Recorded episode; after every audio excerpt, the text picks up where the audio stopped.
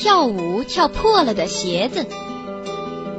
从前，一位国王有十二个女儿，一个比一个更漂亮。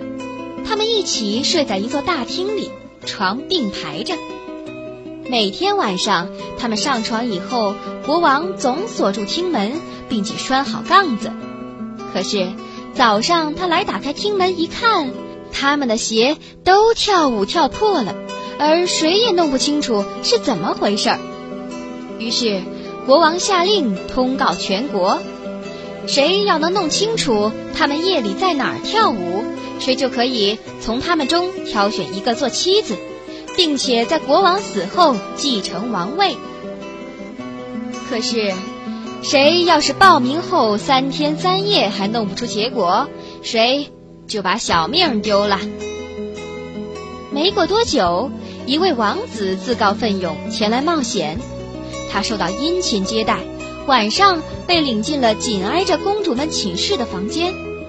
他的床搭在房里，他要注意看他们去哪儿跳舞。为了不让他们暗中搞名堂，或者从其他地方跑出去，厅门便敞开着。可是呢，王子的眼皮儿却像挂着铅，很快睡着了。他第二天早上醒来，发现他们十二个全去跳过舞，因为他们的鞋摆在那儿，鞋底上全有破洞。第二天和第三天晚上情况一个样。那位王子就被毫不留情的砍了脑袋。以后还来过许多自愿冒险的人，结果也一个个丢了性命。这时候，有个穷当兵的受了伤，不能再服役了，正朝着国王居住的京城走去。走着走着，一个老妇人碰见士兵，问他上哪儿去。他回答：“我自己也不大清楚了。”接着又开玩笑说：“我倒有兴趣去弄明白公主们在哪儿挑破了鞋子，然后当一当国王来着。”这并不太困难，老妇人说：“你绝不能喝他们晚上送来的酒，一定要装的睡死了的样子。”说完，老太太给他一件斗篷，告诉他：“只要你把它披上，人家就看不见你了。”然后，你可以去悄悄跟踪那十二个女孩子。士兵得到这么好的建议，当真动了心，于是鼓起勇气去国王那儿应征。他和其他人一样受到殷勤接待，被穿戴打扮得漂漂亮亮。晚上睡觉的时间到了，他被领进大厅前边的房间。他正要上床，大公主给他送来一杯酒。可他事先在下巴底下垫了一块海绵，把酒倒进了海绵里，自己一滴也没有喝。然后他躺在床上，躺了一会儿，就开始像睡得很熟似的打起呼噜来。十二个公主听见他的呼噜声，都笑了。大公主则说：“这家伙也没命喽。”说完，他们起了床，打开柜子、箱子、夹子。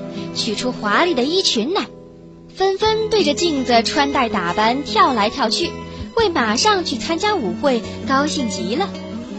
只有最小的一个公主说：“我不知道为什么你们这么高兴，我心里却是很是异样。咱们准是大祸临头了吧？”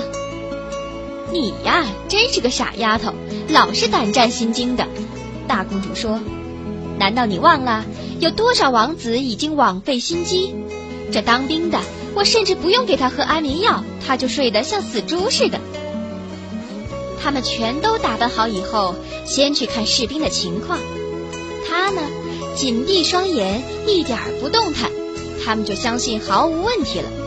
这时，大公主才走到自己床前，在床沿上敲了敲，床立刻沉进地里。他们接着一个一个走下地洞，大公主走在最前面。士兵目睹了这一切，没怎么犹豫，便披上斗篷，跟在最小那个公主后边走下去。走在台阶的中间，他踩着了她的裙子边儿。小公主惊叫起来：“怎么回事？谁拽我的裙子？”别发傻！大公主说：“你是让钉子挂了一下。这时，他们已下完台阶儿，到了地底下，走在一条美丽奇异的林荫道上。哈，树上的叶子全是银的，闪闪发亮，好看极了。士兵想，我得带点证据回去。伸手便折下一压树枝，树上跟着嘎啦响了一声。小公主又叫起来：“不对呀，你们没听见响声？”大公主却回答说：“那是在鸣枪祝贺，因为我们马上就会救出咱们的王子。”说着，他们走进另一条林荫道，那儿树叶全是金子的。终于进了第三条林荫道。那儿的树叶全是亮晶晶钻石的。从这两条林荫道上，士兵又各折了一压树枝，而每折一次都嘎啦一声响，把小公主吓一跳。可大公主坚持说这是在鸣枪致贺。公主们继续往前走，来到一条大河边，河上有十二条小船，每条船里坐着一位英俊的王子。他们在那儿等候十二位公主，个人搂了一位上自己船里去。士兵呢，跟着最小的公主上了船。这时候，王子说：“我不知道为什么今天船重得多，我必须使出全身力气才能划它前进。还能为什么呢？”小公主说：“天气太暖和了呗，我也感觉挺热。”河对岸。有一座灯火辉煌的宫殿，从里面飘送出来欢快的音乐声、鼓号声。他们划过河，走进宫殿。每个王子都和自己心爱的公主跳舞，士兵跟着跳，却没人能看见。每当有一位公主端着酒杯举到嘴边，正要喝，他就抢先喝干它。小公主因此也很害怕，大公主却总是叫她住嘴。他们一直跳到第二天凌晨三点，鞋子全跳破了，才不得不停止。王子们又划船送他们过河去。士兵这一次坐进了大公主的船里。到了岸上，他们与自己的王子告别，答应当天夜里再去。在上台阶时，士兵跑到前边，抢先躺上床。等那十二位拖着步子慢慢爬上来，他又已经鼾声大作，叫他们全听见了，说：“对这人，咱们不用担心。”接着，他们脱掉华丽的衣裙，把跳破了的鞋子放在床前，躺下睡了。第二天早上，士兵什么也不想讲，而是希望再目睹那奇异的情景，因此第二夜和第三夜仍旧跟着去了。情况跟第一次一样，公主们每次都跳到鞋破了才罢休。只是在第三次，她带回去一只酒杯做凭证。该她回答问题的时候了。士兵把三根树枝和一只酒杯藏在身上，来到国王面前。那十二位公主却站在门背后偷听他说什么。一等国王提出问题。我的十二个女儿夜里在哪儿跳破了他们的鞋？他便回答：和十二位王子在一座地下宫殿里。接着又报告事情经过，并且拿出了凭证。国王立刻叫传来他的十二个女儿，问他们士兵讲的是不是真的。